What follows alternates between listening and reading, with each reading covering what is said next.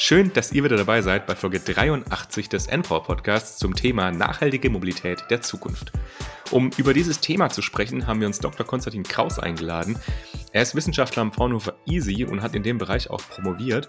Und ganz explizit spreche ich ihm darüber, welche Herausforderungen und Probleme haben wir eigentlich aktuell im Verkehrssektor und wie können wir die lösen. Und das Ganze aber auch so ein bisschen losgelöst von diesem Thema Elektromobilität, über das wir auch schon bei uns im Podcast gesprochen haben sondern eben auch diese grundsätzlichen Fragen. Also ist das Verkehrssystem, wie, es, wie wir es eben heute denken, das, was zukunftsfähig ist? Oder müssen wir da eben auch über andere Mobilitätsansätze nachdenken? Und genau darüber sprechen wir, also welche anderen Mobilitätsansätze gibt es, welche Herausforderungen sind dabei und natürlich am Ende auch immer so einen kleinen Blick in die Zukunft.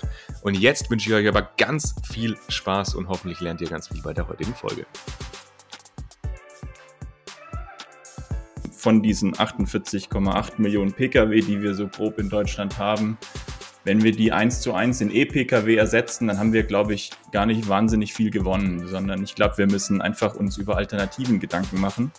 Und das Problem an der ganzen Sache ist, dass das vielleicht hier und da etwas unangenehm sein kann, weil wir dann über Mobilitätsverhalten sprechen müssen und dann vielleicht auch feststellen, dass das Verhalten, was wir bisher gezeigt und an den Tag gelegt haben, nicht unbedingt das ist, was wir in die Zukunft einfach tragen können.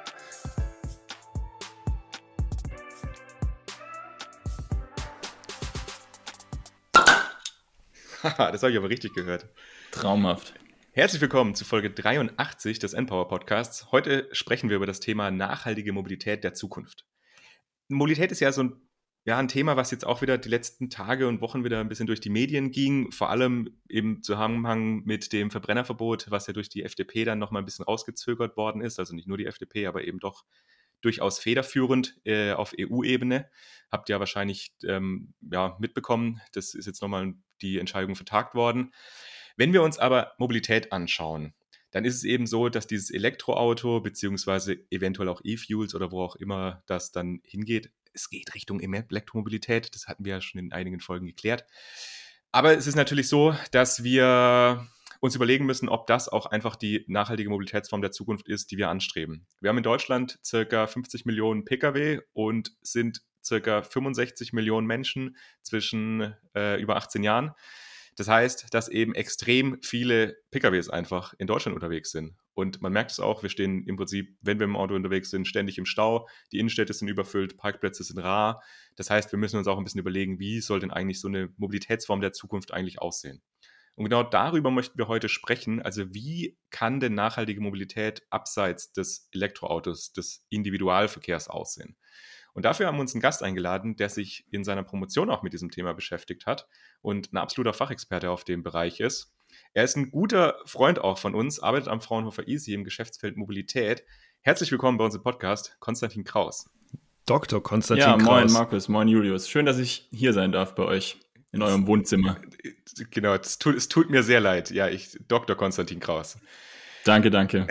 Wir sprechen heute darüber, also welches Problem wir eigentlich im Verkehrssektor haben. Jetzt geben wir am Anfang nochmal so eine kleine Einordnung, welche Ansätze es denn gibt, um das jetzt zu lösen auch so ein bisschen, wie dann eben das Mobilitätssystem der Zukunft aussehen kann. Und natürlich machen wir auch nochmal so einen Ausblick generell in die Zukunft. Also was braucht es auf Policy-Ebene, was müssen wir vielleicht angehen in den nächsten Jahren, um dann diesen Shift auch hinzubekommen.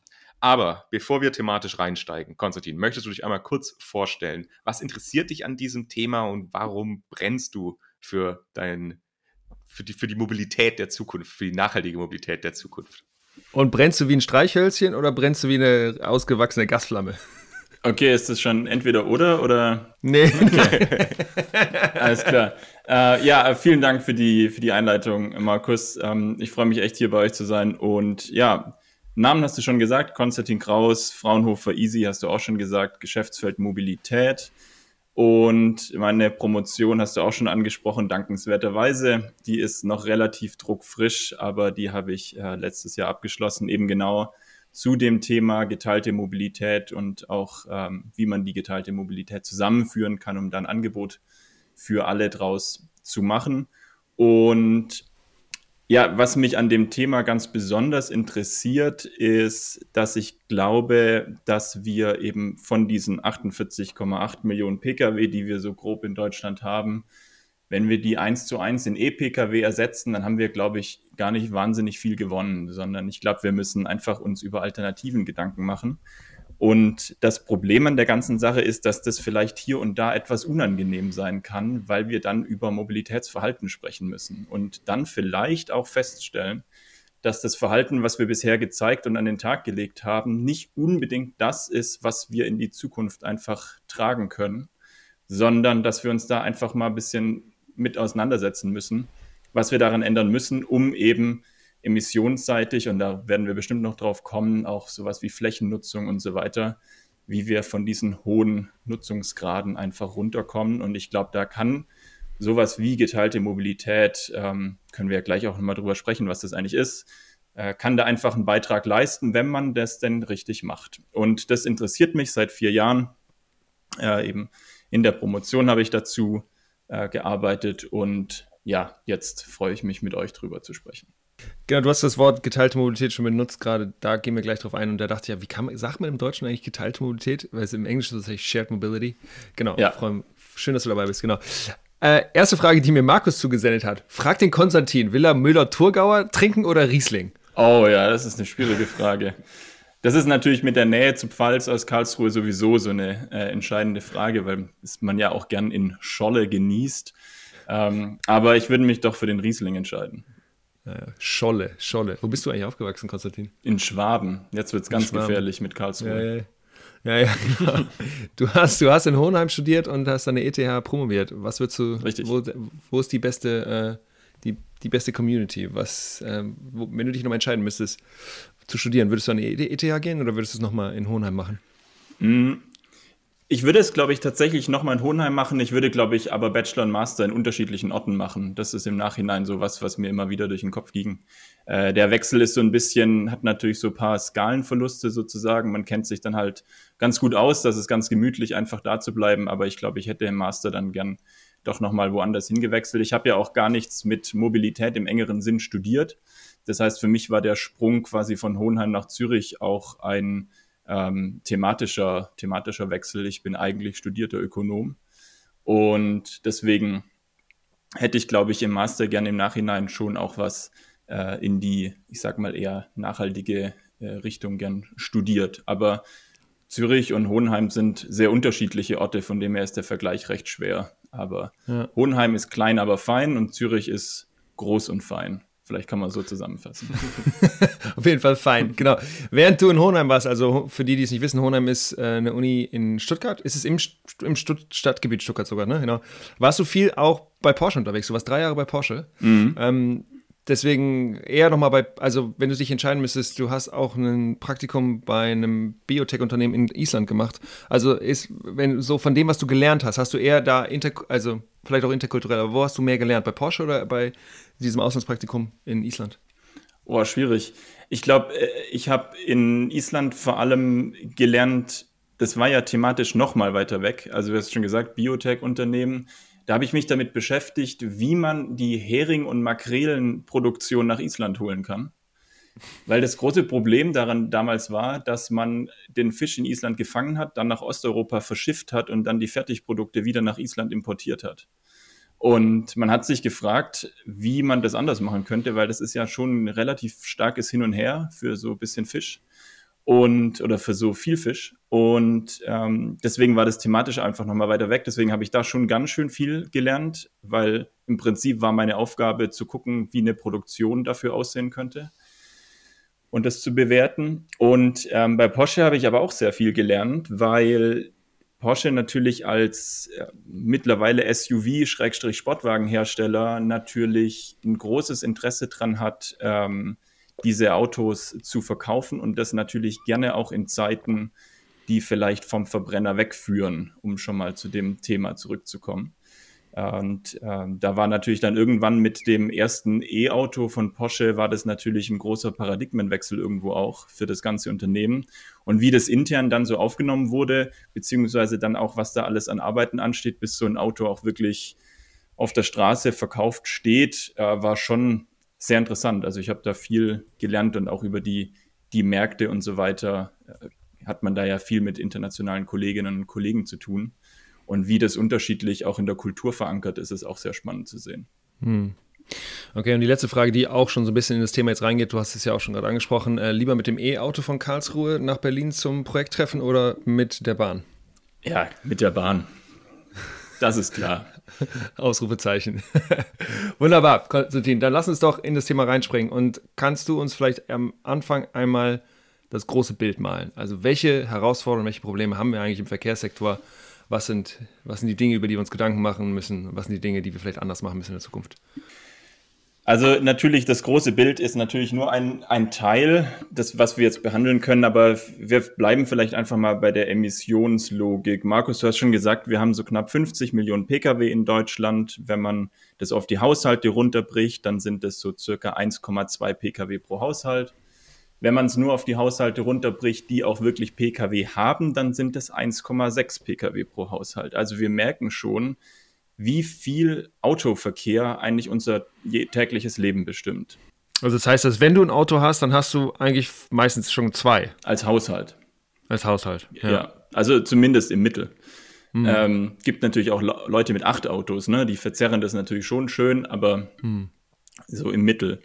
Ähm, das Problem an der Sache ist aber, dass 40 Prozent der Pkw an einem durchschnittlichen Tag in Deutschland gar nicht benutzt werden. Und noch verrückter, in den absoluten Spitzenzeiten werden nur 10% der allen Pkw in Deutschland benutzt. Das heißt, wir haben 48,8 Millionen Pkw rumstehen, die in Spitzenzeiten nur zu 10% benutzt werden. Jetzt kann man das Ganze noch weiter spinnen und sagen, okay, wie viel werden sie denn an einem Tag benutzt? An einem Tag ist es so, dass äh, die Autos, wenn sie überhaupt benutzt werden, wie gesagt, 40% werden gar nicht benutzt an einem Durchschnittstag, werden sie zu ungefähr 45 Minuten im Schnitt benutzt. Und alleine von der sozusagen von, einem, von der Wertschöpfungsbrille betrachtet, muss man sich da schon fragen, wie hoch sind unsere Investitionen in so ein Pkw, wenn wir das als Nutzerinnen und Nutzer eigentlich an einem durchschnittlichen Tag, wenn überhaupt, nur 45 Minuten nutzen im Schnitt. Und ich glaube, das macht irgendwie relativ gut klar, wo das Problem liegt, wir haben einfach sehr viel stehendes Blech. Deswegen sprechen auch manche Leute nicht vom Fahrzeug, sondern vom Stehzeug. Und ähm, die aber sind für in Summe 11 Prozent der Emissionen in ganz Europa verantwortlich. Das ist natürlich irgendwie ein bisschen absurd. Einfach, wenn man das mal anguckt, dass sie relativ wenig eigentlich benutzt werden. Aber wenn, dann sind sie für 11 Prozent, also nur in der Nutzung, ne, das ist jetzt nicht Lebenszyklusbetrachtung, sondern nur in der Nutzung, ähm, für so viel für so viel Emissionen verantwortlich. Und ich glaube, das macht eigentlich das Problem schon mal ganz gut klar, dass wenn wir die jetzt durch E-PKWs ersetzen, dann kommen wir von den Emissionen zwar ganz gut runter, aber die Autos stehen ja trotzdem noch rum. Das heißt, unser Ziel muss sein, die Autos zu reduzieren. Und das ist was, was wir die letzten Jahre halt gar nicht beobachten. Also die Zulassungszahlen in Deutschland, die pieken eigentlich ständig. Also es wächst einfach relativ langsam so über die Zeit, aber es wächst die ganze Zeit. Und ich glaube, da müssen wir uns Gedanken machen, wie wir das zumindest mal stoppen, weil mit Blick auf die THG-Ziele müssen wir es irgendwie stoppen. Genau, THG steht für Treibhausgas. Treibhausgas, ähm, du hattest, genau.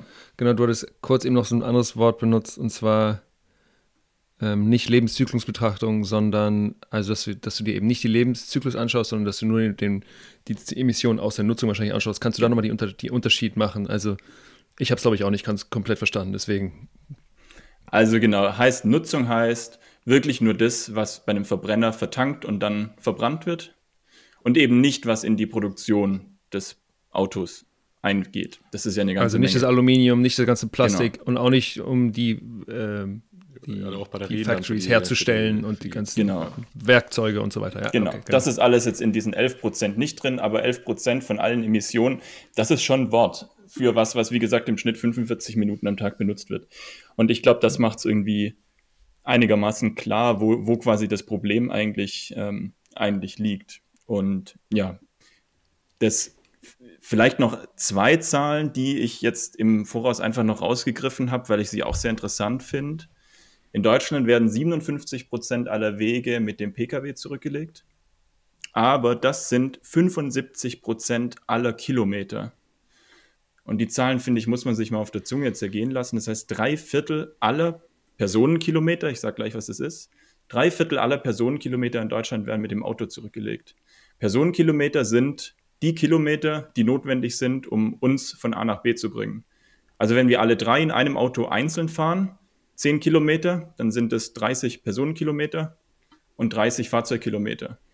Beziehungsweise, nein, andersrum. Wenn wir alle drei in einem einzelnen Auto 10 Kilometer zurücklegen, dann fahren wir 30 Personenkilometer, 30 Fahrzeugkilometer, teilen wir uns ein Auto, dann fahren wir zwar immer noch 30 Personenkilometer, aber nur noch 10 Fahrzeugkilometer. Ja, ich finde das schon krass. Also, weil wenn man sich ja auch überlegt, dass gerade Langstrecken, die ja dann doch oftmals eigentlich mit Bahn oder sogar teilweise ja mit dem Flugzeug äh, überbrückt werden, also so 800 Kilometer, 700 Kilometer, äh, dass das dann trotzdem so aufgewogen wird von den vermeintlichen Kurzstrecken äh, mit dem Pkw. Das ist doch auch so, dass eigentlich die meisten Strecken, die mit dem Pkw zurücklegen, auch gar nicht so unendlich weit sind, oder? Ja, die, die, das stimmt. Die, die durchschnittlichen Wegelängen sind ein paar Kilometer in, in, im Grunde. Also auch wenn wir uns ähm, anschauen, was wir am Tag an Strecke zurücklegen, dann sind es, glaube ich, knapp 30 Kilometer. Das ist also alles nicht so wahnsinnig viel in, den, in der Durchschnittsbetrachtung. Klar, aber das, der Kohl wird dann fett, wenn wir halt auf die langen Strecken gehen, weil dann natürlich ändert sich das, ändert sich das ganz gewaltig. Ja, ist auch kein Wunder, wenn Markus mit dem Fahrrad jetzt zum Easy fährt, zwei Kilometer hin und abends wieder zurück und dann vielleicht nochmal irgendwo ein Bierchen trinken, dann sind das irgendwie neun Kilometer an einem Tag. Aber klar, wenn du dann mit, für ein Wochenende rausfährst, dann machst du eben deine 600 und hast du einen hohen Durchschnitts, ähm, Durchschnitts, Durchschnittskilometeranzahl pro Tag dann, ne? Ja, genau. Okay, aber wir haben dann ja im Prinzip so ein bisschen zwei Komponenten, die in der Mobilität mitspielen. Das eine ist eben diese CO2-Verbrauchsreduktion, was du jetzt auch schon erwähnt hast, und das andere ist ja dann tatsächlich dieser, dieser Flächen, Bedarf und Flächenverbrauch, den ja diese ja. stehenden, die Stehzeuge im Prinzip haben. Naja, und wahrscheinlich auch die Autobahnen und sowas, oder? Die dafür ausgebaut sind, dann Absolut. irgendwie. Also es sind nicht nur die Autos, wo die stehen in den Städten, ne? Entschuldigung, Markus. Ja.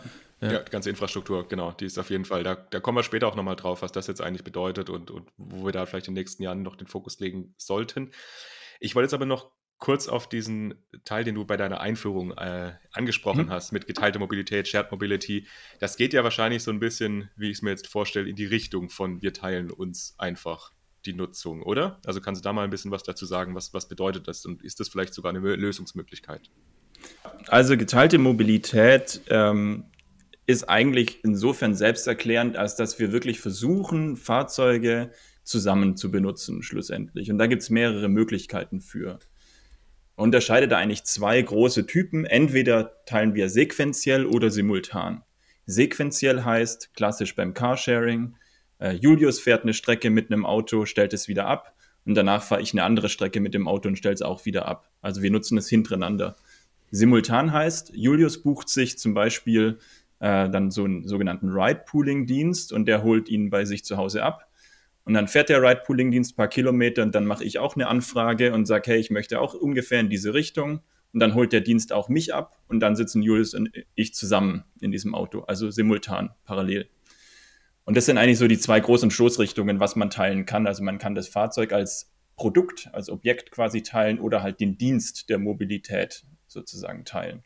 Und da haben sich in den letzten Jahren einige Dienste rausgebildet. Carsharing, Ridepooling habe ich jetzt genannt. Die geteilten E-Scooter, die immer wieder die Gemüter erhitzen, ähm, vor allem als sie eingeführt wurden. Und da gibt es auch noch geteilte Fahrräder. Das gibt es alles aber eigentlich schon eine ganze Weile. Also das ist jetzt insofern nichts großartig Neues. Was aber neu ist, ist, dass es halt doch so langsam einfach ähm, an Traktion gewinnt. Also wir sprechen hier immer noch von sehr, sehr kleinen Nutzungsquoten, aber so langsam kommt es eben, sagen wir mal, ein bisschen mehr in den Mainstream rein. Und das Angebot, wie es angeboten wird, ist natürlich durch die digitale Technologie deutlich einfacher geworden. Heute sehe ich auf meinem Smartphone, wo ein geteiltes Rad steht und muss nicht mehr irgendeine Nummer anrufen, wo dann ein Anrufbeantworter rangeht, der mir sagt, dein Rad steht ungefähr dort an Kreuzung X, sondern ich sehe es direkt. Und dadurch äh, hat sich natürlich das Angebot schon stark verändert. Aber bei diesem Sharing, also jetzt Carsharing, Ridesharing, beziehungsweise Fahrradsharing, jetzt mit den Scootern und so, ich glaube, da können die meisten tatsächlich auch ein bisschen was damit anfangen, sind vielleicht ja auch schon mal in Berührung damit gekommen, aber dieses Pooling, was du jetzt angesprochen hast, das ist mir jetzt beispielsweise in Deutschland noch nicht so untergekommen. Also kannst du da nochmal so eine Einschätzung drüber geben, wie weit ist das denn und ist das denn realistisch, dass man sagt, man holt sich da gegenseitig ab und fährt sich wohin und also ist das überhaupt praktikabel? Du hast völlig recht Ride-Pooling ist noch so ein bisschen was, was vor allem in größeren Städten gemacht wird. In Hamburg, Hannover und so macht man das schon. Ähm, aber es gibt auch immer wieder Dienste, die wieder eingestellt werden und dann neu gegründet werden und so weiter, weil es ist nicht ganz so einfach im Angebot. Ähm, aber schlussendlich geht es eigentlich nur darum, dass man versucht, die Strecken, die in, jetzt in den Städten in dem Fall eben zurückgelegt werden, dass die eben versucht werden, in so wenig Fahrzeuge wie möglich gebündelt zu werden. Also das ist nichts anderes als das Pooling. Also ich bündle einfach mehrere Fahrtwünsche von mehreren Personen über eine digitale Plattform, einen Algorithmus in ein Fahrzeug. Und ähm, das ist in anderen Ländern der Welt, in den USA zum Beispiel, ist das schon äh, mehr verbreitet. Ganz wichtig ist aber, man darf das Pooling nicht mit anderen Formen dieser Dienste wie beispielsweise Uber verwechseln. Pooling ist darauf ausgerichtet, die Fahrtwünsche zu bündeln, also so wenig wie möglich Fahrzeugkilometer zurückzulegen. Sowas wie Ride, dann gibt es jetzt verschiedene Dienste, Ride-Hailing nennt man das oft. Ähm, also das, was zum Beispiel Uber viel macht, ist, dass eine Person explizit wie in einem Taxi von A nach B gefahren wird, ohne dass irgendwas gebündelt wird. Und das ist natürlich eine völlig andere, ein völlig anderes Angebot und von den Wirkungen und Konsequenzen natürlich auch komplett anders, als wenn ich verschiedene Dinge, äh, verschiedene Fahrtwünsche miteinander bündele. Und da muss man deswegen relativ genau ins Detail schauen, was wird da eigentlich genau angeboten und was hat das schlussendlich für Konsequenzen. Und ähm, deswegen ist das mit dem Pooling was, was, glaube ich, in der, in der Zukunft werden wir das viel, viel mehr sehen. Können wir gleich auch nochmal drauf zurückkommen, warum vielleicht aber was, was in Deutschland auf jeden Fall noch eher in den Kinderschuhen steckt. Das stimmt auf jeden Fall. Aber du willst ja schon sagen, dass wahrscheinlich so Taxifahren oder Uberfahren eigentlich eine sequentielle Nutzung ist eines Fahrzeugs. Ja. Und deswegen vielleicht sogar, auch wenn nicht so gut wie Pooling, dann wahrscheinlich schon besser, als wenn jede Person ein eigenes Auto hätte und damit wieder die ganze Zeit durch die Stadt fahren würde, oder? Ja, und jetzt wird es kompliziert. ähm, ja, aber das Problem, was man bei diesen ich sage jetzt mal, taxi-ähnlichen Diensten beobachtet hat in der Vergangenheit, ist, dass man zu relativ starken Rebound-Effekten kommt. Und Rebound-Effekt ist was, was ihr wahrscheinlich hier in dem Podcast ja auch schon öfter mal irgendwo begegnet seid. Musst du aber, schon mal erklären kurz. Aber, Darfst du gerne nochmal erklären, genau. Aber Rebound heißt im Prinzip, dass ich ähm, quasi, eigentlich habe ich bestimmte Effizienzpotenziale, die ich nutzen kann. Ja, also zum Beispiel, ich habe kein Privat-Pkw mehr, sondern ich lasse mich von Taxifahrerinnen und Taxifahrern durch die Gegend fahren. Das Problem ist aber nur, dass je nach, da gibt es verschiedene Effekte, zum Beispiel Preiseffekte. Wenn das dann aber halt günstiger wird, als wenn ich mir ein privates Auto anschaffe, dann kann ich mir von diesem Taxi ja auch mehr leisten für den gleichen Preis wie das Privatauto. Also fange ich an, das vielleicht mehr zu nutzen. Also schöpfe ich das Effizienzpotenzial gar nicht aus, sondern überkompensiere sozusagen und fahre das halt noch mehr als vorher, sodass mein Effizienzgewinn deutlich kleiner wird. Und das ist was, was man bei diesen Ride-Hailing-Diensten, wenn man bei dem Begriff mal bleiben wollen für einen Moment, was man bei denen in der Vergangenheit relativ stark beobachtet hat. Und was noch dazu kommt, ist, dass die ja immer auch zu den Leuten nach Hause meistens, oder das sind oft auch so virtuelle Haltestellen, aber die kommen relativ nah an deine Haustür. Und dafür müssen sie ja da irgendwie hinkommen. Und was dann oft passiert ist, dass sie sogenannte ähm, Todkilometer quasi äh, fahren müssen, um dich dann auch wirklich zu Hause abzuholen. Weil es ist relativ selten, dass zwei Nachbarn quasi perfekt komplementäre Fahrtwünsche haben, sodass die Person perfekt abgeholt, also die eine abgesetzt und die andere abgeholt werden kann. Das passiert natürlich recht selten.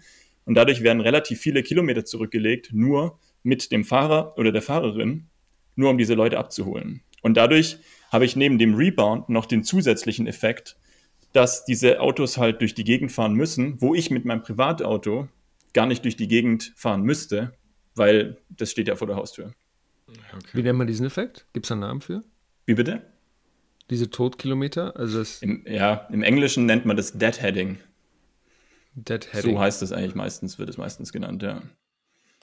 Aber wie ist denn deine Einschätzung? Also ist es besser, dass wenigstens diese Fahrzeuge im Prinzip nicht rumstehen und man eben dann diese sequenzielle Nutzung hat? Oder also kann man da schon sagen, das ist besser als komplett individual oder wie ist da deine Einschätzung?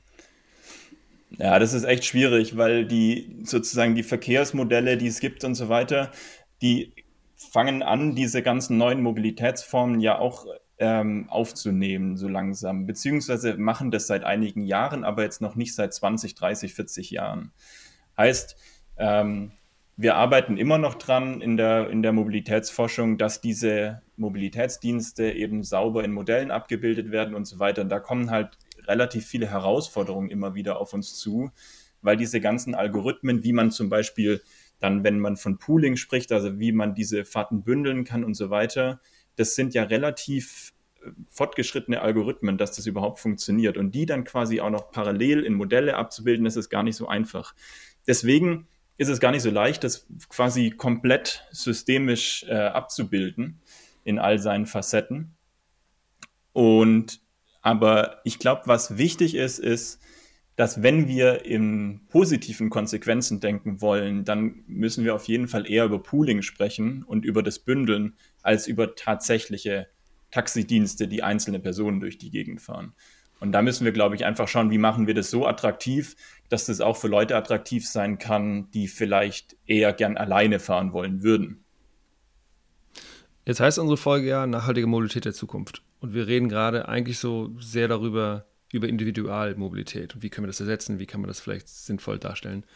Magst du mal vielleicht eine Unterscheidung fällen zwischen ähm, Individualmobilität und ÖPNV und vielleicht zwischen Stadt und Land, weil ich mir vorstellen könnte, dass diese ganzen Themen, die du jetzt gerade angesprochen hast, dieses Pooling, dass das vielleicht also auf dem Land gibt es eben vielleicht nicht so gut ausgebauten ÖPNV, weil einfach die Leute nicht so nah beieinander wohnen. Verständlich, dass es da vielleicht sinnvoll wäre, solche Pooling-Modelle zu nehmen. Aber in der Stadt haben wir ja eigentlich, in vielen deutschen Städten haben wir gute ÖPNV-Angebote. Die können natürlich immer alle noch besser sein. Ähm, ne? Aber kannst du da mal sagen, was, also ich, kannst du nochmal sagen, wie du jetzt dieses Pooling versus ÖPNV siehst und vielleicht Stadt, Land, wenn wir über nachhaltige Mobilität der Zukunft sprechen? Ja, richtig gut. Ähm, ja, also Pooling darf natürlich eigentlich zu keinem Zeitpunkt ÖPNV ersetzen.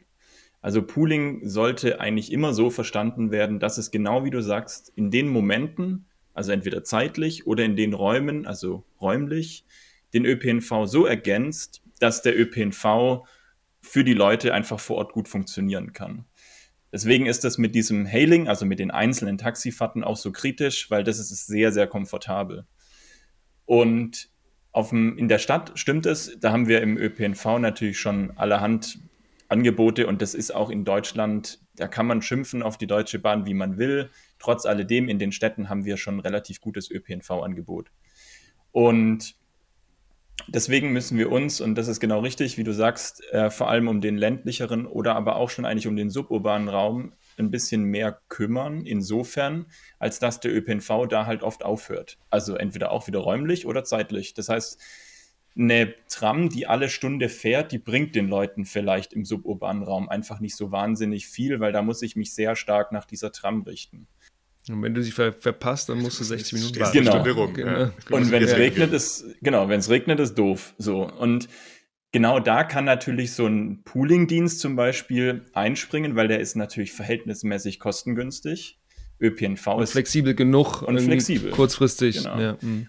Und ÖPNV ist recht teuer. Und deswegen sind diese Pooling-Dienste, da brauche ich eigentlich keine Infrastruktur in dem Sinn bauen. Die Infrastruktur ist schon da. Muss keine Schienen legen und so weiter und so fort. Und ähm, dadurch ist das eine gute Ergänzung. Aber wir müssen gucken, dass das eben nicht zu einem Wettbewerb zwischen den Diensten wird. Hm. Wenn du sagst, dass ÖPNV, also steht für öffentlicher Personennahverkehr. Personennahverkehr, genau. Du hast gerade gesagt, das ist relativ teuer. In der ersten Sekunde dachte ich, wovon redet der? Kostet nur 3,40, aber was du meinst, sind die Systeminfrastrukturkosten. Genau, das ne? die, die Instandhaltungskosten. Die ja. Genau. Und ich meine, wir brauchen für das alles ja auch Fahrerinnen, Fahrer, wir brauchen Personal, was wartet und instand setzt und so weiter. Das heißt, es ist einfach schon, äh, so wie halt Infrastruktur ist, es ist halt eigentlich einigermaßen teuer. Aber dafür werden halt auch viele Menschen damit gleichzeitig transportiert, von dem her ist das ja auch völlig legitim. Aber genau in den Randzeiten, wo vielleicht Auslastung nicht ganz so hoch ist, weil zum Beispiel einfach weniger Leute da wohnen, das heißt in dem Bus vielleicht anstatt wie im Stadtkern 50 auf dem suburbanen ländlichen Raum halt nur fünf Personen im Schnitt sitzen, genau da kann es ja sinnvoll sein, sich zu überlegen, ob man eben auf flexiblere Dienste zurückgreift. Aber flexiblere Dienste heißt genau was? So zum Beispiel eben so ein Ride-Pooling-Dienst, der dich einfach vor der Haustür abholt, wann immer du das möchtest. Also das kannst du ja mit einer App dann quasi selber bestimmen. Ähm, aber Hast du da ein paar im Kopf, die du gerade so nennen kannst? Also ist das zum Beispiel Moja in Hamburg? Moja in Hamburg ist, so? ist ein Beispiel, genau. Die machen das recht groß. Und wie gesagt, es gibt immer wieder äh, Angebote, die eingestampft werden und neu herausgeholt werden. Es gab auch mal in Berlin den Berlkönig von der BVG, also den Berliner Verkehrsgesellschaft. Ähm, die, es gab auch mal einen Isar-Tiger in München. das habe ich auch schon mal gehört, ja. Genau, und ähm, den soll es jetzt, glaube ich, wieder geben. Also es ist, die Landschaft ist ein bisschen unübersichtlich ähm, und man muss da, muss da einfach ähm, muss da relativ up to date bleiben, um da überhaupt hinterherzukommen, sozusagen. Aber das bedeutet aber auch, dass da eigentlich aktuell wahrscheinlich kein tolles Businessmodell dahinter hängt. Ne? Also dass es nicht attraktiv genug ist, wenn du, wenn es mehrere Organisationen, ja, wenn die Leute halt noch Auto Individuen und immer, genau, dann ist es nicht attraktiv genug. Ja, aber woher kommt das? Ne? Also warum ist es denn nicht attraktiv genug? Ist ja die Frage. Sind Autos zu günstig? Ähm, question mark oder genau? Woran liegt denn das? Ja, also ich glaube. Ähm hat mehrere Dimensionen. Ich glaube, Autos zu günstig, ja, wahrscheinlich. Und ähm, zum anderen ist es so, dass diese ganzen, und da können wir auch ein bisschen weggucken vom Ride-Pooling auch auf die anderen geteilten Dienste, die man ja auch oft dann unter Mikromobilität zusammenfasst mittlerweile, also Fahrrad und diese E-Scooter und alles, was halt klein und leicht ist und in aller Regel auch elekt elektrisch angetrieben. Ähm, die konkurrieren im Prinzip privatwirtschaftlich mit jederzeit subventionierten anderen Diensten. Will sagen, der ÖPNV wird subventioniert, der Pkw wird subventioniert. Und wenn ich da jetzt natürlich als kleiner neuer Anbieter von was auch immer, von einem tollen neuen Mobilitätsdienst ums Eck komme, ich muss ja kostendeckend versuchen zu arbeiten. Ich bekomme aber in aller Regel keine Subventionen. Und ähm, deswegen ist es für diese neuen Dienste relativ schwer, äh, sich da zu etablieren. Also nicht nur deswegen, aber auch deswegen, weil sie halt mit einem permanent subventionierten System quasi konfrontiert sind. Und das ist dann eine politische Entscheidung, wie man das gern machen möchte oder wie man den vielleicht auch unter die Arme greifen möchte. Aber das ist eines der Probleme. Und ja, ganz einfach, wir sind einfach aufs Auto ich möchte nicht sagen fixiert, aber wir sind einfach so gewohnt, Trainiert. dass das Auto uns, ja, ja. ja, die Stadt ist dafür gebaut worden, die Stadt ist autogerecht gemacht worden, dass es mit dem Auto gut funktioniert. Heißt jetzt natürlich aus diesem Stadt, autogerechten Stadtbild wieder rauszukommen, ist natürlich relativ schwierig. Wir sind es ja nicht anders gewohnt. Und da, glaube ich, geht das Problem dann halt erst richtig los.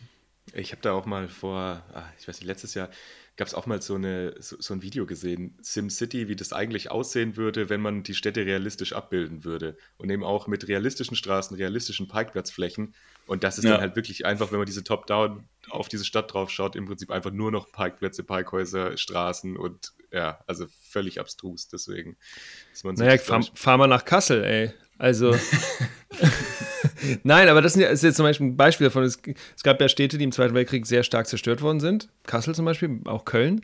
Und da gab es andere Städte, wie zum Beispiel Göttingen oder Heidelberg, die nicht zerstört worden sind. Wenn du dir die Städte, genau wie du gerade vorgeschlagen hast, Markus, aus Satellitenperspektive anschaust, dann siehst du, die, sind, die sehen ganz, ganz, ganz anders aus, weil diese neuen Städte damals eben, das waren die ersten Städte, die, ja, wie Konstantin gesagt hat, fahrzeuggerecht gebaut wurden. Und die Straßen sind breit, es gibt keine kleinen, netten Eckkneipen. Ist alles nicht da. Ja, und ich habe ja. vielleicht noch einen Satz zu dem SimCity, Markus, weil du es angesprochen hast schlussendlich war das sogar so, ging es so weit, dass die Entwickler von SimCity die Städte eben genau nicht realistisch abbilden wollten, weil sie gesagt hatten, das hat keinen Sinn. Niemand würde dieses Spiel spielen. Niemand würde ein Spiel spielen, wo du nur dich dauernd darum kümmerst, irgendwo Parkplätze zu bauen. Und deswegen hat man das, die Flächen einfach reduzieren müssen. Also das heißt. Aber holt mich da nochmal rein in eure SimCity. Ich, ich, ich, ich kenne den Namen, aber wer, die haben die, die EntwicklerInnen, die haben noch nicht entschieden, so werden Städte gebaut. Oder ist das so? Das, du, was kannst du in dem Spiel machen? Du kannst Städte bauen. So wie bei Siedler, genau, ja, nur in der so Stadt. Eine, so eine Stadtplanungssimulation. Das ist, glaube ich, aus den 80er, 90er, ich glaube aus den 90ern, so eine Stadtplanungssimulation, mit der du im Prinzip. Ach, so nicht dieser Film, weil es gab da auch so, nee, so, so nee, Filme, nee, die so hießen. Das, das, ah. das Videospiel. Ja, ja, genau. Und da ah, okay. baust du so eine eigene Stadt und da, genau, haben sie dann die Parkplätze und Straßen eben wegrationalisiert. Ja, da gab es ja auch noch ganz schöne andere solche Sachen. Zoo Tycoon, Rollercoaster Tycoon, die gute alte Zeit der. War das die Zeit, wo man auf Worms gespielt hat? Wahrscheinlich. Das kann man okay, jetzt wir driften ab. Driften wir ab. Mich würde immer noch ein bisschen interessieren, ähm, dieser Punkt, du hast es gerade angesprochen, Mikromobilität, E-Scooter und sowas. Es war ja mal, als diese E-Scooter auf den Markt gekommen sind, diese Idee dahinter, ja, man kann mit dem E-Scooter dann richtig schön zum ÖPNV scootern und dann quasi dort, wo man hin will und von dort dann auf die Arbeit scootern und später wieder zurück. Das hat sich so aus meiner subjektiven Wahrnehmung jetzt nicht so ganz durchgesetzt, also dass das so funktioniert. Kannst du da nochmal so ein bisschen was sagen? Also, was war die Idee dahinter? Aber es, und, und wie funktioniert das denn eigentlich jetzt mit den, äh, also warum gibt es denn noch so viele, wenn die dann doch nicht so angenommen werden? Oder ist es einfach nur, meine subjektive Wahrnehmung und Wirklichkeit wird es eigentlich doch ganz gut angenommen? Da ist richtig viel Venture Capital Geld drin, das ist noch nicht verbrannt genug und deswegen geht das noch, bis es dann nicht mehr geht. Ja. Weiß ich nicht. Nur so ein erster Gedanke. Ich weiß, dass, dass da sehr viel Venture Capital reingeflossen ist in den letzten Jahren. Ja, also das ist die, die, die Frage ist auch immer, was, was wollen diese Anbieter mit diesen Mobilitätsangeboten schlussendlich? Ne? Es gab auch mal eine Zeit, ähm, vielleicht erinnert ihr euch an so Bike-Sharing-Räder, also geteilte Fahrräder, die hatten überall Werbung drauf. Und da dachte man, okay, hey, voll cool. Im Prinzip machen wir einfach Fahrräder, labeln das als Mobilitätsoption und fahren einfach, lassen die Leute einfach dafür zahlen, dass sie Werbung durch die Gegend fahren. Also jetzt sehr verkürzt dargestellt. Aber das war so die, war so die Geschäftsidee dahinter. Das hat nicht so ganz funktioniert, aber da gibt es relativ oft immer wieder neue Ideen, was man so machen könnte. So, und die E-Scooter, die kamen halt 2019. Also die sind ja quasi vom Himmel gefallen, so in Deutschland zumindest. Und da hat man am Anfang, hat man sich so ein bisschen in äh, Deutschland und auch in Karlsruhe hat man sich fast gefühlt wie im Silicon Valley, wenn man mit den Dingern durch die Gegend gefahren ist. Irgendwie, aber das stimmt schon, da haben sich einige Sachen haben sich nicht so ganz äh, realisiert, die man sich vielleicht damals vorgestellt hat. Ähm, man darf aber bei der ganzen Sache nicht vergessen, wir sprechen über ein Fahrzeug, was es quasi seit vier Jahren gibt. Dass sich das in vier Jahren so ausbalanciert, dass es perfekt funktioniert, das hat, glaube ich, auch 2019 niemand erwartet. Und was aktuell so das Problem vielleicht ist, die Teile werden also pro Fahrzeug relativ wenig genutzt, das stimmt. Also so ein Fahrzeug steht, steht tendenziell auch viel rum. Es steht halt deutlich weniger rum als bei einem Auto. Das ist auch immer bei der Diskussion, oh Gott, ein äh, E-Scooter steht auf dem Gehweg. Natürlich. Ja, nimmt ja auch weniger doof. Platz weg. Ja, ja also halt keine Frage. Ist halt kein Auto. Ja, stell dir mal ein Auto auf den, Park, äh, auf, auf den Gehweg. Genau. Oder ihr könnt auch mal versuchen, vielleicht habt ihr das auch schon mal gemacht, einfach mal mit dem Fahrrad auf dem äh, Schutzstreifen auf einer Hauptstraße zu parken. Macht es mal und wartet mal so eine Minute bin gespannt, was passiert. Es ist in aller Regel so, dass die Autofahrerinnen und Autofahrer dich zur Seite hupen. Und wenn da aber ein Auto steht, ist es eigentlich wurscht.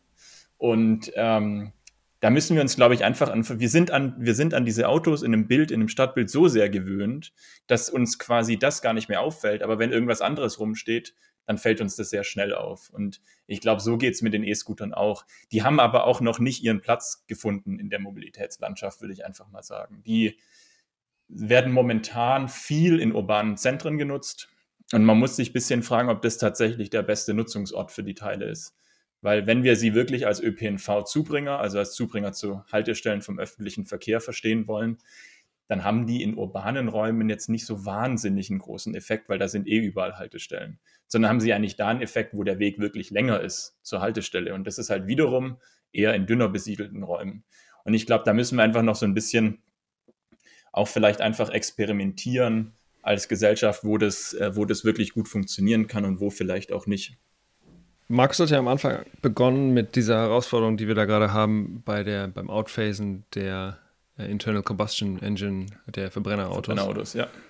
Und es ist ja so, dass wir eigentlich in einer vermeintlich in einer Gesellschaft leben, in der wir wissen, dass Klimawandel ganz, ganz schnell um die Ecke kommt oder bald da ist oder eigentlich schon da ist. Ähm, und man könnte davon ausgehen, dass eigentlich genug Druck auf dem System da ist, dass wir auch im, im, im Verkehrssektor uns wirklich jetzt mal die Handschuhe anziehen und mal wirklich nach vor, Vorrang kommen. Kannst du mal aus deiner äh, Mobilitätsforscherperspektive beschreiben, was du gerade eigentlich in Europa und in Deutschland siehst, wo da sich Policies vielleicht verändern und warum sie sich vielleicht nicht schnell genug verändern? Also es verändert sich, glaube ich, global, auch Europa, in Europa verändert sich, glaube ich, gerade ein sehr interessantes Phänomen, dass das Fahrrad plötzlich wieder total en vogue ist.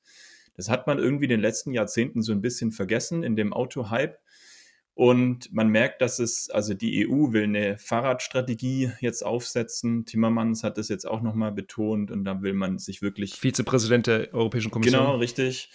Das heißt, da ist, also es findet schon ein, sozusagen ein Nachdenken statt, okay, wie haben wir das eigentlich in der Vergangenheit gemacht und wie müssten wir es vielleicht machen, wenn wir es ein bisschen emissionsärmer, ähm, flächennutzungsärmer und so weiter und auch was wir jetzt bisher vielleicht noch ausgeklammert haben, was beim ländlichen Raum manchmal so ein bisschen mitschwingt, aber auch sozial gerechter vielleicht machen können. Und weil Automobilität ist alles, aber sozial nicht gerecht. Und die, die Frage ist, wie können wir bei sowas wie zum Beispiel Fahrradinfrastruktur, wie können wir das in den Ländern, in den Kommunen und so weiter umsetzen, dass das dort auch wirklich eine sinnvolle, eine sinnvolle Alternative sein kann. Und ich glaube, die Pedelecs oder E-Bikes, also elektrifizierte Fahrräder, können da echt eine große, große Rolle spielen. Und ich glaube, das ist was, was momentan so echt ein, ziemlich trendet, dass man das Fahrrad wiederentdeckt hat. Und was man auch merkt aktuell ist, dass man doch stärker und lauter darüber nachdenkt, die Pkw-Nutzung in irgendeiner Art und Weise einzuschränken. Jetzt können wir über das Tempolimit sprechen und über Gutachten und Gutachten. Ähm, nichtsdestotrotz, wir wissen, dass wenn wir, also die, die Mobilitätsforschung ist es völlig klar, dass ein neues Angebot nicht einfach nur, das ist ja auch bei anderen Dingen so, ist in der Mobilität nicht anders. Wir können nicht einfach ein neues Angebot auf die Straße stellen und dann sagen, so Leute, jetzt nutzt es mal, viel Spaß. Die Beharrungskräfte in den alten Systemen sind natürlich viel zu hoch. Das heißt, wir müssen das Angebot gut machen. Gleichzeitig müssen wir aber auch das bestehende System so ein bisschen rütteln, dass es, ähm, dass die Pkw-Nutzung ein bisschen, ich sage jetzt einfach mal, unkomfortabler wird. Und auch da tut sich schon was. Da sind die nordischen Länder ein paar Schritte weiter, mit Elektrifizierung zum Beispiel, aber auch mit Verbannung von Autos aus gewissen Räumen. Aber auch in Deutschland tut sich einiges. Wir haben mittlerweile so viele Kommunen, die Tempo 30 in ihrer Stadt einführen wollen und so weiter. Also man merkt schon, da tut sich was und ich glaube, das muss man einfach mit allen Mitteln, die uns zur Verfügung stehen, auch unter, unterstützen. Also die Landschaft verändert sich da schon, aber es dauert halt alles.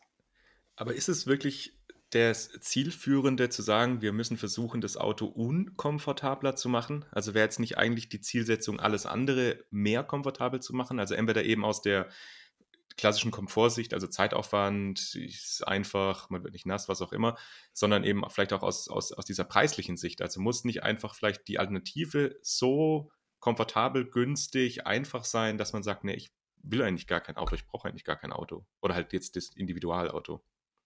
Muss sie auf jeden Fall. Ähm, wir sprechen da in der, in der Mobilitätswelt sozusagen, nicht nur in der Forschung, auch Mobilitätsplanerinnen und Planer sprechen da von sogenannten Pull-and-Push-Effekten. Und über was wir da jetzt viel sprechen, sind Pull-Effekte. Das heißt, wie ziehen wir die Leute zu diesen neuen Mobilitätsdiensten hin? Es ist aber völlig klar, dass wir gleichzeitig auch Push-Effekte brauchen. Also wir müssen Leute aus ihren bestehenden Verhalten, Mobilitätsverhalten rausdrücken. Und eins von beidem alleine reicht nicht. Das wissen wir mittlerweile. Das heißt, wir brauchen ein Zusammenspiel von beidem. Und deswegen braucht es eben auch die, ich sag mal, etwas ungemütlicheren ähm, Varianten. Das heißt ja nicht, wir wollen ja nicht die, die Menschen aus dem Auto zerren und dann sagen, hier ist ein Fahrrad und jetzt los. Darum geht es ja nicht, sondern es geht darum, beides sinnvoll aufeinander abzustimmen. Also die Leute sollen ja mobil sein. Also es geht ja nicht darum zu sagen, so, jetzt bleibt ihr bitte den ganzen Tag zu Hause, Darum geht es ja überhaupt nicht. Es geht ja darum, wie können wir das so machen, dass die Leute dabei weniger Emissionen ausstoßen, weniger Fläche verbrauchen und so weiter. Und gleichzeitig, und das ist ein Thema, was, glaube ich, bei der ganzen Diskussion manchmal hinten runterfällt, wir haben immer noch eine relativ hohe Mobilitätsarmut in Deutschland. Mobilitätsarmut heißt, dass Menschen nicht so mobil sein können, wie sie es eigentlich gerne wollten. Und das ist vor allem auf dem, äh, auf dem Land ein Problem. Das ist vor allem für ähm, Haushalte oder Menschen mit geringeren Einkommen ein Problem. Das ist für andere marginalisierte Gruppen ein Problem, die äh, vielleicht auch den ÖPNV nicht nutzen, weil sie dort Angst haben. Ja, also nachts zum Beispiel kann das für verschiedene Personengruppen einfach sehr unangenehm sein. Für andere Personengruppen ist es auch tagsüber unangenehm, aus Angst vor Diskriminierung und so weiter. Das heißt, Mobilität findet ja nicht außerhalb irgendeiner Gesellschaft statt, sondern Es findet genau in unserer Gesellschaft statt und ich glaube, deswegen müssen wir uns überlegen, wie wir dieses ganze System so machen können, dass wir die Aspekte halt auch mit berücksichtigen können. Und dazu braucht es beides, Push und Pull. Naja, warum war die Wärmewende in Deutschland so viel langsamer als die Stromwende? Weil in der Wärmewende immer weiterhin auch äh, äh, ähm, Gas- und Ölheizung weiterhin finanziell attrakt, also dass es da Incentives gab, die dafür gesorgt haben, dass es, dass es günstig ist, die auch weiter zu implementieren zu Hause.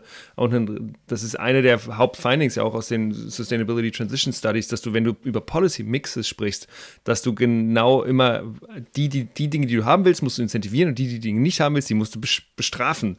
So, also das, und nicht bestrafen im Sinne von, genau wie du sagst, die Leute sollen die Kilometer nicht machen dürfen. Ähm, aber wenn du, wenn du wenn du Initiativen startest, die eine gewisse Ambiguität mit sich bringen, dann wirst du nicht um Zweifel das, ähm, ja, das Ergebnis ernten können, was du dir erhoffst. So, ähm, und ich glaube, da müssen wir vielleicht auch ein bisschen ehrlicher mit uns selber sein, wenn wir die Lebensgrundlagen des, äh, ja, unseres Planetens weiter ja, nutzen wollen und auch bewahren wollen. Ja, und vielleicht noch der, weil wir auch, wie gesagt, wir haben ja auch so ein bisschen mit E-PKWs angefangen und so weiter.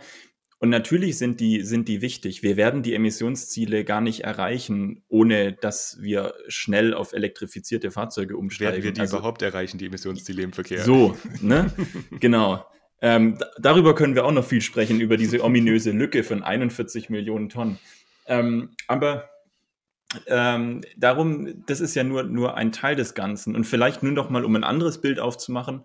Es gibt, finde ich, ein ganz, ein ganz gutes Gedanken, wie sagt man, ein ja, Gedankenkonstrukt sozusagen oder eine Art ähm, Framework, würde ich es jetzt mal nennen. Also quasi was, wo man sich dran festhalten kann, was man so machen müsste, um im Verkehr was zu bewegen.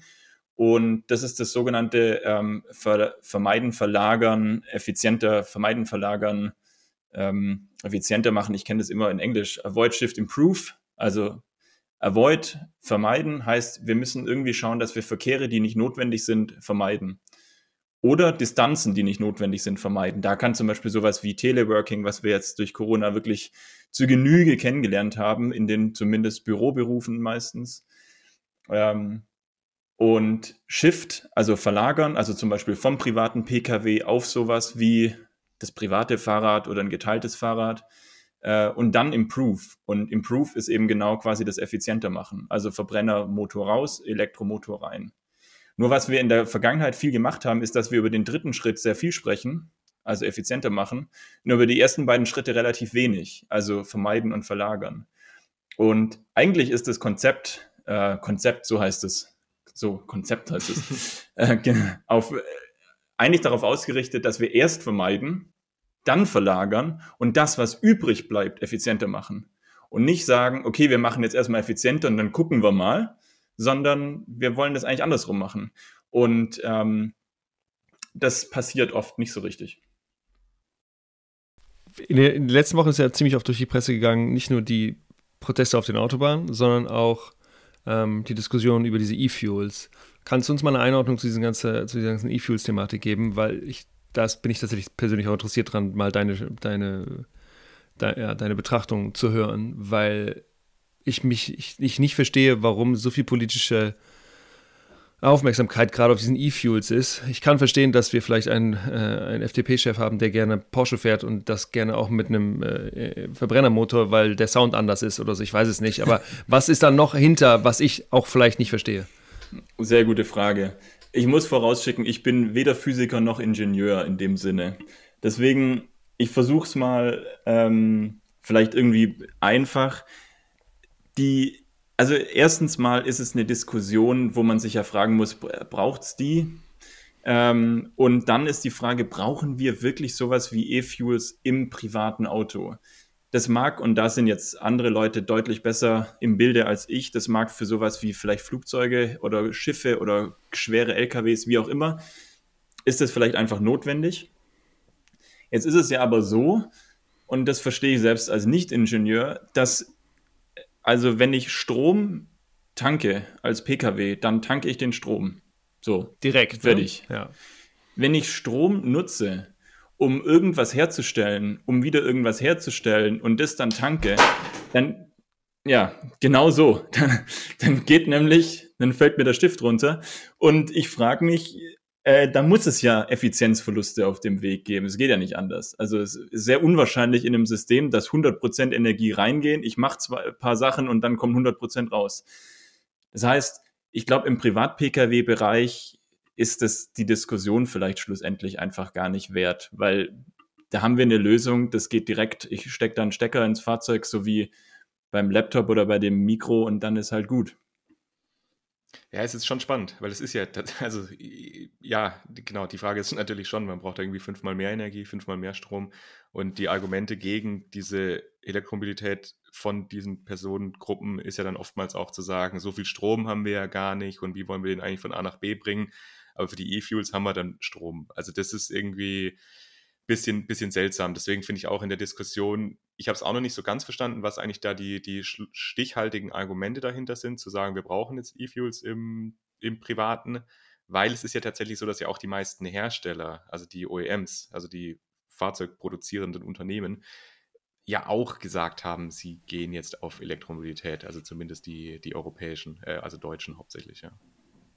Ja, ja also, also, also Lobbyismus. Lobbyismus.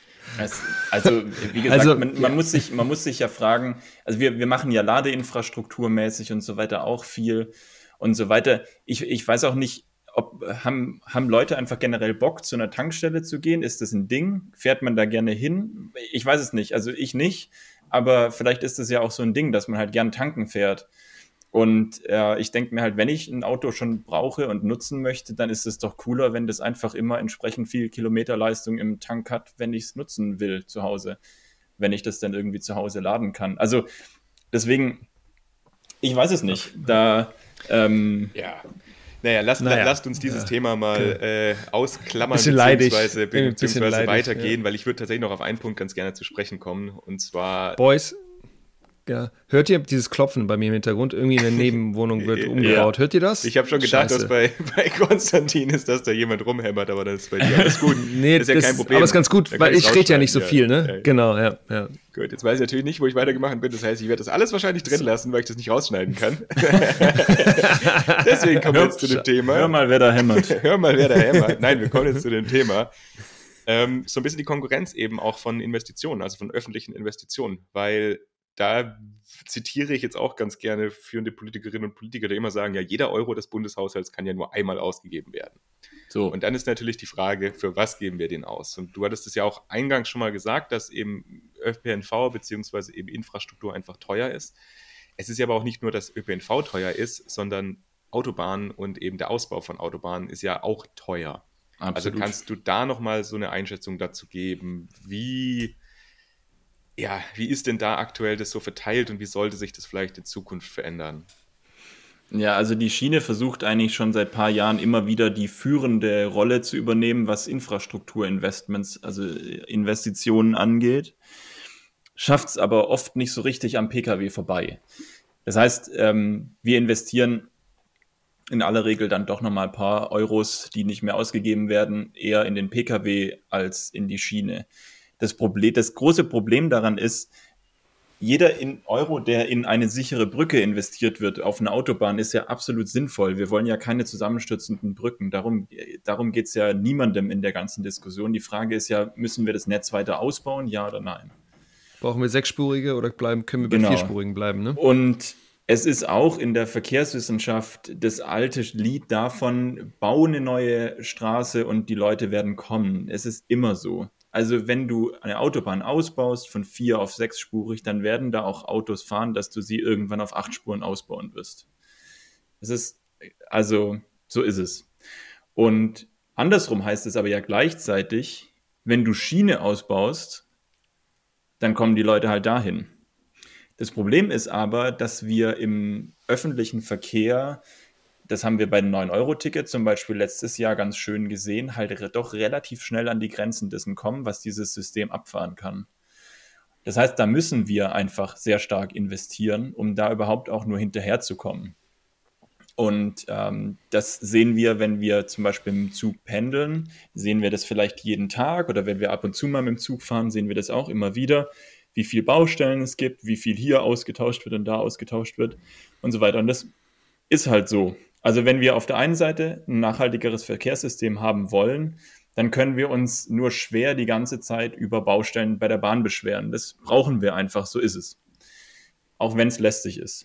Und Schienenersatzverkehr ist nicht cool, ist klar. Aber das ist, macht die Bahn ja nicht, um uns zu piesacken, sondern um das auszubauen. Und ähm, genauso geht es auch bei der Fahrradinfrastruktur. Wenn wir Fahrradinfrastruktur ausbauen, werden die Leute mehr Fahrrad fahren. Das ist im Prinzip schlussendlich, ist es ein Wirkmechanismus, der, den kann man lang und breit erklären oder man kann ihn sich vielleicht ein bisschen vereinfachen und sagen, okay, wenn ich eine bestimmte Strecke schneller zurücklegen kann als vorher, dann finde ich das erstmal gut. Infrastrukturausbau oder sozusagen Infrastruktur überhaupt sorgt halt dafür, dass es schneller geht. Und deswegen ist es total sinnvoll, die Euros da auszubauen, was wir politisch als Ziel haben wollen, was die Leute in der Zukunft sozusagen politisch nutzen sollten. Und wenn wir da das Geld ausgeben, dann wird es ja auch attraktiver, dann wird es besser und so weiter. Ein Blick in die Schweiz. Ich hatte ja immer wieder die Chance, in der Schweiz Zug zu fahren. Und es ist jetzt seit neuestem so, dass die Deutsche Bahn nicht mehr allzu weit in die Schweiz einfahren darf. Das habe ich auch gehört, ja. So, an was liegt das? Die Deutsche Bahn ist mit so hohen Verspätungen so oft in die Schweiz eingefahren, dass die Schweizer Bundesbahn irgendwann gesagt hat, hey Leute, das ist echt nett, dass ihr hier einfahrt, aber ihr bringt unser System durcheinander. Bitte fahrt nur noch bis Basel und dann hört ihr bitte auf, in unserem System rumzufahren. Ihr stört uns. Und das ist natürlich unschön, das will man nicht hören als Deutsche Bahn, aber so ist es. Und das liegt halt auch daran, dass wir halt nicht so viele Euros in den Verkehr entsprechend investiert haben, wie die Schweiz das halt tut. Und ähm, deswegen müssen wir, wenn wir das politische Ziel haben, weniger Emissionen auszustoßen, müssen wir da mehr Geld investieren. Dann gibt es aber meistens immer dieses Kontraargument zu sagen, naja, das gesamte Schweizer Bahnsystem ist eben so groß wie das deutsche Bahnsystem nur in NRW. Also, Dafür halt durch die Alpen durch. Ja, also, hm. ja, also es ist auch nicht ganz leicht, äh, Schienen in der, in der Schweiz zu verlegen. Wenn man da zum Beispiel diese Panoramastrecken mal gefahren ist, es ist schon irre. Also da würde ich, glaube ich, lieber irgendwas äh, zwischen Karlsruhe und Mannheim bauen, als da irgendwo in den Alpen auf, weiß ich nicht, wie vielen Höhenmetern irgendwie Brücken zu bauen. Also, aber natürlich, es stimmt, das System ist viel kleiner. Ja, ist ja die, die Strecke. Genau, und trotzdem kannst du sagen, ja, und wahrscheinlich kannst du trotzdem sagen, dass, oder ich kann mir vorstellen, ich habe keine Daten, aber dass dann wahrscheinlich pro Kopf in der Schweiz vielleicht doch eben mehr Franken oder mehr Euros umgerechnet dann in äh, Bahninfrastruktur investiert wird, als es eben in, vielleicht in Deutschland der Fall ist. Ja, zum Beispiel Fahrradinfrastruktur. Dieses Beispiel mit Niederlande, Dänemark ist so ein bisschen ausgelutscht, weil man doch jetzt mittlerweile weiß, dass die Leute halt in den Städten schon Fahrrad fahren, aber außerhalb dann oder im suburbanen Bereich halt doch nicht ganz so viel, wie man sich das vorstellt.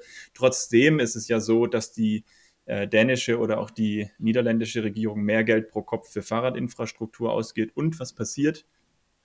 Überraschend, die Leute fahren mehr Fahrrad. Es ist verrückt. Obwohl es da schlechtes Wetter hat und regnet. Ja, und Wind. Ja, ja. Und Wind. Das ist, ja, ja.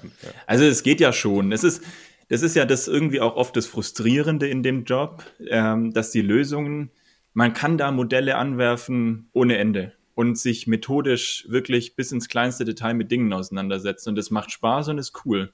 Schlussendlich aber sind die Dinge, die wir wissen, die wir umsetzen könnten, liegen so sehr auf der Hand, dass es manchmal natürlich frustrierend ist, dass wir das nicht einfach tun.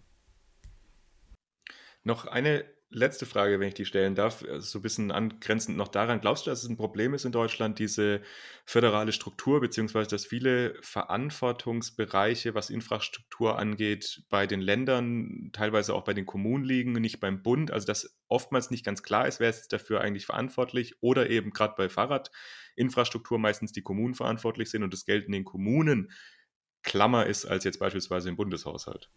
Aber die wissen wenigstens, wo man die wo man die äh, Fahrradstraßen äh, dann ba bauen könnte, ne? Also, Wer ja. wo fährt, ja. Wer wo fährt, Konstantin, sorry. Ja, äh, ja ist eine gute Frage. Ähm, Habe ich mich im Detail noch nicht damit beschäftigt. Ich weiß nicht, inwieweit das tatsächlich ein äh, sozusagen ein großes Hemmnis ist bei dem Ganzen. Ähm, aber ich glaube, was, was ein Vorteil ist an der Sache, äh, ist, dass halt die Bundesländer natürlich dadurch oft Möglichkeiten haben, bundeslandspezifische Programme und wie auch immer aufzusetzen. Und Baden-Württemberg zum Beispiel macht das momentan ja auch. Und vielleicht hat es da einfach schon Sinn, dass man das innerhalb eines Bundeslandes so macht, wie das eben zu dem, zu dem Bundesland quasi passt, sei es einfach mal ganz plump. Das Problem ist nur, und das ist ja immer bei Grenzen so das Problem, dass halt dann, wenn Baden-Württemberg beschließt, bis zu dem Punkt X was auszubauen, aber dann Bayern das zum Beispiel nicht macht, dann haben wir halt da eine Sollbruchstelle und das ist halt ein bisschen doof. Und ich glaube, das Problem besteht im Verkehr noch sehr viel eher gar nicht unbedingt in der föderalen Struktur, sondern in der Verkehrsverbundstruktur. Also damals, als es noch kein 9-Euro-Ticket und auch noch kein 49-Euro-Ticket gab, also so wie jetzt, ähm, ist es ja so, dass man für jeden Verkehrsverbund eine eigene Logik hat. Das heißt, entweder habe ich irgendwelche Waben oder Kreise oder Zonen Kreiswaben, oder Zeugs, ja. keine Ahnung. Und oder ich, Wabenkreise. Oder Wabenkreise. Also ich muss mich da als Nutzer oder Nutzerin... Oder Zonen gibt es da auch manchmal. Doch, ja genau, es gibt auch Zonen. Genau, Zonen. Ja, alles, ja, ist, also dann ist es mal A, mal ist es elf. Also du wirst wahnsinnig. Und ähm, man kann das auch irgendwo von einem Bürger und einer Bürgerin nicht verlangen, sich in diese ganzen Verkehrsverbünde einzuarbeiten, um dann von A nach B zu kommen. Ich glaube, was ein großer, großer Vorteil ist, ist, wenn wir jetzt dieses 49-Euro-Ticket dann irgendwann fix haben, ähm, dass sich diese Verkehrsverbundstrukturen damit anfangen aufzulösen. Und das ist tatsächlich für die deutsche ÖPNV-Landschaft schon relativ revolutionär. Das darf man bei all den Diskussionen um den richtigen Preis und so weiter nicht vergessen, dass wir, wo, wo wir da quasi losgegangen sind bei dem Ganzen als allerletzte Frage nur noch deine Einschätzung ganz kurz: 49 Euro Ticket, cool, nicht cool? Und dann machen wir Schluss. Dann machen wir Schluss. Cool, aber es braucht eine Ergänzung, die günstiger ist für die Gruppen, die sich die 49 Euro nicht so leisten können. Also ein soziales Ticket. Und ich glaube, wenn das zusammenkommt, dann ist es wirklich eine coole Sache. Wunderbar, lieber Konstantin. Danke, dass du dir heute die Zeit genommen hast, bei uns bei Empower dabei gewesen zu sein. Ja, danke euch. Zum Thema nachhaltige Mobilität der Zukunft. Ich habe einiges mitnehmen können. Danke dafür. Ähm, und alles Erfolgreiche bei dir. Weiterhin am Easy und schön, dass du heute dabei warst. Merci. Vielen Dank euch beiden. Danke dir. Ciao. Recap. Recap. Julius, was hast du von dieser Folge mitgenommen? Wir haben ja kurz auch überlegt, ob wir sie äh, nachhaltige Mobilität der Zukunft oder Weg zum gemischten Hack nennen, aber wir haben ja noch gar nicht so viel Quatsch gelabert, sondern. Ich fand auch nicht, dass wir zu viel Quatsch gelabert haben. genau. Ich dachte, wie wir die Vorgespräch, wir das Vorgespräch hatten mit Konstantin, da hat er, ja, war irgendwie noch, wir haben uns echt zurückgehalten. Also, so positiv zurückgehalten finde, er hat das super gemacht, äh, super strukturiert und angenehm. Ähm, was mir noch nicht, mal, nicht mehr so ganz klar war und worüber ich ihm sehr dankbar bin, ist, dass er dieses Modell eingeführt hat mit Vermeidung, Verlagerung und dann, wenn man nicht mehr verlagern und nicht mehr vermeiden kann, dass man dann effizienter vielleicht von A nach B reist. Und genau, diese, ja, dass wir eigentlich aber trotzdem immer nur in, diesem, in dieser Effizienzdimension denken, also dass wir versuchen, elektrisch unterwegs zu sein und trotzdem gibt es natürlich dabei CO2-Emissionen. Das fand ich gut, dass er das reingebracht hat und dass das natürlich einfach sehr komplexe und sich langsam verändernde Systeme nur sind. Also das ist mir auch nochmal relativ klar geworden. Das war mir nicht so, nicht so ganz bewusst. Genau. Was hast du mitgenommen, Markus? Ich fand es auch einen sehr spannenden Punkt, was du gerade angesprochen hast. Das ist ja was, was ja eigentlich auch aus so Produktzyklen äh, kommt, also von einzelnen Produkten. Dieses Reuse, Recycle, also erstmal das Produkt nochmal verwenden, beispielsweise eine Pfandflasche, dann Recycle, also aus Altglas wieder neues Glas machen, also dieser, dieser Pfandzyklus im Prinzip. Und erst wenn gar nichts mehr geht, dann irgendwie halt so die thermische Verwertung und wenn das nicht mehr geht, Deponierung, also so dieses klassische Ressourcenmüllmanagement. Also deswegen fand ich das sehr interessant, da auch nochmal diese Brücke dann zur Mobilität zu, äh, zu bringen. Ich fand cool, was er noch vorgestellt hat, eben diese verschiedenen Mobilitätsformen der Zukunft, also dieses Ride-Sharing, Ride-Pooling, Shared Mobility. Ähm, fand ich sehr spannend, auch dass dieses Pooling eventuell eben eine Option sein kann für den ländlichen Raum, weil das ist ja immer eine große Diskussion. Also wie schaffen wir es denn eigentlich auch Mobilität entsprechend im ländlichen Raum zur Verfügung zu stellen? Und dann fand ich eben gut, dass wir am Ende auch nochmal ganz kurz darüber gesprochen haben, eben diese Konkurrenz zwischen Autobahn und ÖPNV, was das eigentlich alles bedeutet und dass wir halt eigentlich echt bei, beim ÖPNV auch ja, vielleicht mal einen Euro mehr ausgeben sollten, um das Ganze noch attraktiver zu machen, mehr voranzubringen. Wie er gesagt hat, der ÖPNV inner den Städten ist ja gar nicht schlecht. Die Anbindung an die ländlichen Räume ist nicht optimal. Ist halt die Frage, ob man das einfach nur mit mehr Geld lösen kann oder ob man dann halt nicht wirklich umdenken muss. Aber ich glaube halt gerade, was auch die, die Bahn als Ganze, also Deutsche Bahn jetzt dieses Überregionale angeht, ähm, da gibt es, glaube ich, schon noch ein hm. bisschen mhm. Potenzial, ja. da Strecken eben auszubauen. Na klar, aber ungeachtet dessen ist, glaube ich, der Ausbau oder der weitere Ausbau oder der Neubau von Autobahnen in Deutschland, also das ist, im, das ist ein Thema, da sträuben sich bei mir die, die Haare. Also, dass wir da tatsächlich immer noch Geld für ausgeben, noch mehr Autobahnen zu bauen und die dann ja, nochmal von auf vier auf acht und so. Also, ja. da denkst du manchmal ja. so, ja, in welcher ja, und Zeit was ich halt krass fand, ja. als ich die Zahlen nochmal rausgesucht hatte, ich war selber ein bisschen erschrocken. Also, dass wir da diese 50 Millionen PKWs in Deutschland haben und im Prinzip ja nur 65 Millionen Menschen überhaupt in der Lage sein könnten, ein Auto zu bedienen. Also das ist, ist eigentlich schon irgendwie auch krass. Und dieses 1,6 Autos äh, pro Haushalt im ja. Schnitt, was der Konstantin noch Und dass sie dann 40 Minuten am Tag benutzt werden, ne? Aber das ist, wissen wir alle, aber das dann nochmal wieder mal wieder ins ja. Gesicht zu bekommen, das ist, äh, ja, naja, ja. naja. Guti. Cool, ihr Lieben. Dann danke, dass ihr bis hier zugehört habt. Wir freuen uns natürlich, wenn ihr in zwei Wochen wieder dabei seid. Eine neue Folge von Empower gibt es dann wieder natürlich Sonntagabend. Schön, dass ihr dabei wart. Und äh, wenn ihr Lust habt, freuen wir uns über E-Mails, Kommentare, kriegen wir ein paar. Ähm, wir werden auf der E-World sein. Darüber gibt es in der nächsten Folge dann noch ein paar mehr Infos, weil wir kriegen ein paar Tickets. Und wenn ihr Lust habt, könnt ihr da auch dabei sein. Also dann, bis dann. Und bei Spotify könnt ihr jetzt kommentieren, wenn ihr Bock habt. Ja. Es gibt wohl die Option. Also wenn ihr jetzt auf Spotify seid und äh, was uns mitteilen wollt, könnt ihr jetzt direkt bei Spotify Deluxe. kommentieren. Wir haben das selber erst gestern oder heute habe ich es erst gesehen, dass das jetzt geht. Also wenn ihr Bock habt, macht das. Und ansonsten. Genau, das, das Spotify-Interface hat sich auch geändert, als ich mich das letzte ja. Mal eingeloggt habe. Genau. Also, wenn ihr Lust habt, geht vielleicht schneller als eine E-Mail schreiben. bye, bye. Tschüssi. Ciao.